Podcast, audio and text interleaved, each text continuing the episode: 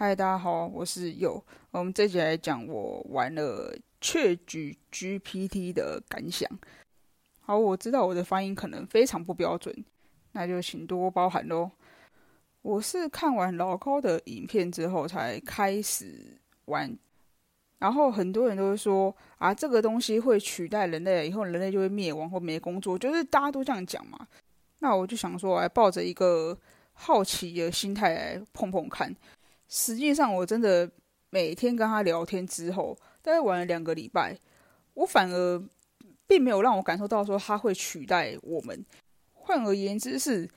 我反而觉得这个 AI 的人工智慧，它可以在工作上面帮我很多忙。好，就举例，因为我每个礼拜四我都要跟老板开会，开会不是一个大问题，重点是我要报告给老板听。那你要报告给老板听的前提是你要先把你的报告啊、同整全部都弄好。那这时候我会比较没有方向，因为我不知道老板到底是要听重点，还是要听从头到尾的一个方案。我就问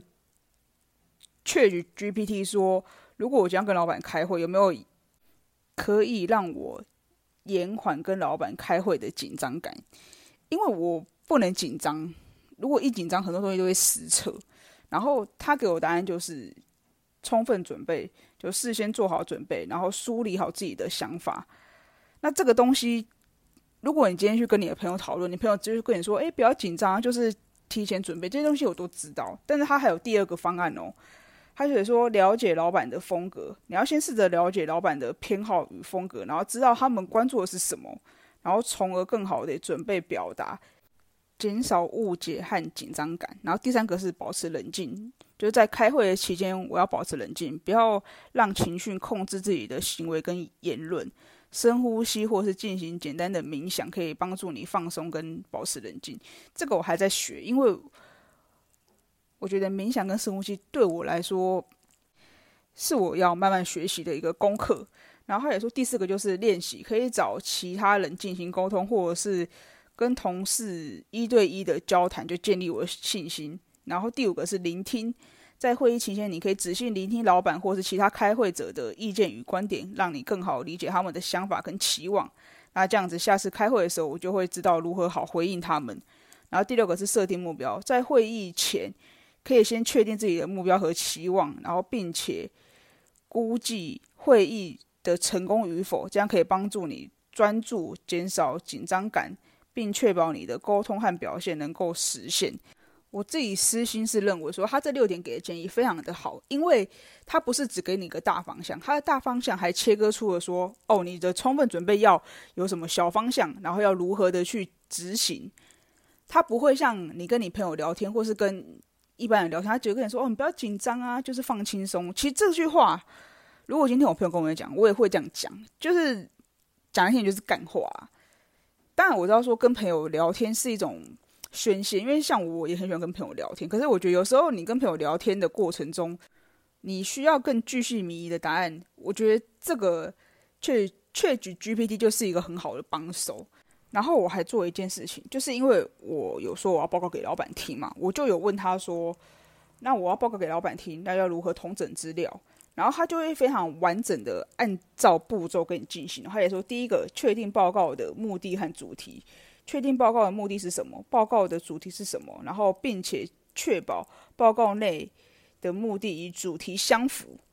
然后第二个，他说收集资料，收集有关报告的相关资料，例如数据、图表、报告分析以及其他文件。然后第三个是组织整理资料。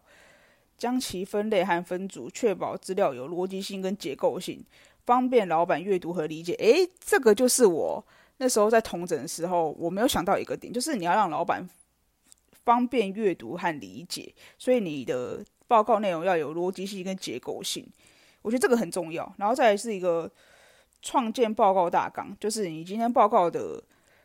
主题跟子主题。诶，那这个其实当初我也是不知道，因为我当初只是想说。那就是一个主题嘛，那我主题就是这样子丢出去就好了。然后他写说撰写报告，根据报告的大纲，然后你要有一个清新的开始、中间部分和结论，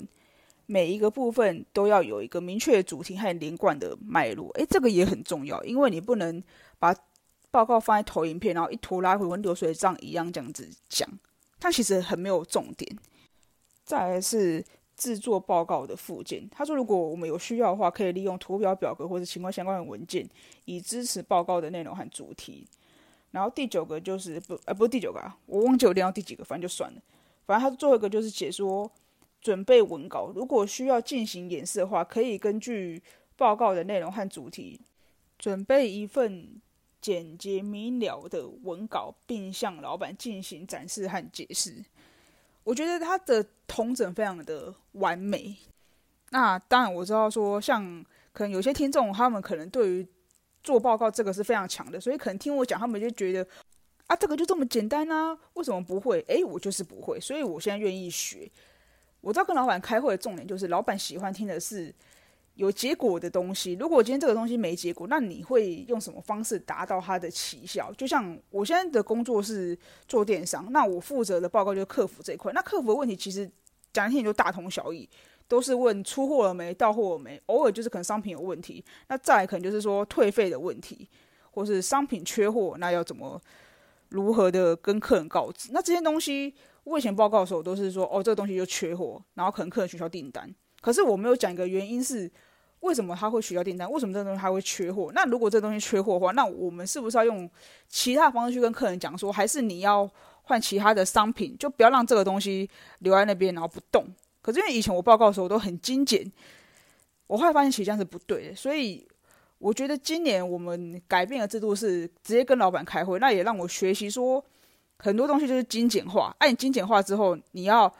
有条有理的去把这件事情说明完。所以我现在报告点，我就会说，哦，有客人问说物流什么时候到，那我们就跟他说，超商的话就店到店就是两天。那如果是宅配的话，你在今天十一点前下单，隔日就开始配送。那如果今天是缺货的东西，我就会讲说，哦，例如 A 东西缺货，那我们有跟客人告知说，这 A 东西缺货，有没有想要换成 B 东西？如果没有要换 B 东西的话，那 A 东西最快什么时候会到货？请问你愿意等待吗？然后如果客人没有回话，就跟老板报告说，哦，我们已经跟客人告知了，那我们就现在等客人回复。那我们 A、B 方案都已经有给他选项。那我觉得这样子报告下来，整体上来说是还不错。那我非常谢谢 ChatGPT 的帮忙，因为他让我统整了。很多我以前在开会的时候没有想到的问题点，那这这些东西确实是我要改进的，所以我很谢谢 Chat GPT 的出现，它让我解决了我平常没有注意到的事项，也没有像大家说，就是它感觉会取代人类。好，那就算它会取代人类，那又怎么样？想不到方法的话，那就与它共存嘛，然后利用它的优势。去帮你解决工作上面的一些小细节，就像报告这个点，他帮了我很大很大的忙。虽然说他有时候资讯是错误的，因为我上礼拜的时候就问他说，帮我规划北海道的行程，结果他规划的行程他规划到中立，我不知道为什么。所以你说他是完全百分之百正确吗？不见得，但是他确实可以在你人生很无聊的时候，或者是你有点迷惘，你可以跟他聊天，你也可以跟他抱怨，因为他是一个 AI 嘛。那 AI 的话，它就是可以接纳你所有的负面情绪。因为像我之前心情不好的时候，我都一直跟我朋友抱怨，直到有一次我朋友就有点忍不住跟我讲说：“你这样子一直抱怨，你都没有感觉到我在敷衍你吗？如果你真的要抱怨的话，你去跟你可以去跟 AI 抱怨。”我那时候跟朋友抱怨的心态是觉得说我想要一来一一来一往的回应，但我没有想到的是我的负面能量已经渲染到他，所以我现在就辗转就是跟 ChatGPT 聊天。但是我后来发现。我刚刚聊天内容其实很少在抱怨呢，我都是问他说 p a c k a g e 的推荐啊，或者是如何增加副业的办法，或者是如何知道增加收入啊，或者是聊天的技巧、善良的代价，反正我就是想要什么就答什么，然后或者增加收入的办法。他给建议，我觉得大家可以去尝试一下，不要那么的害怕。他有，他也许有一天真的会取代大家，但是在他取代大家之前。我觉得学着跟他共存是一件非常棒的事情，而且他可以在工作上面帮你解决很多很多问题。他也可以是你的心灵导师，也可以是你工作上最得力的副手。还是希望听众可以去跟他聊天一下，我觉得会有很多意想不到的收获。好，那今天这集就先到这边，我们下集再见，拜拜。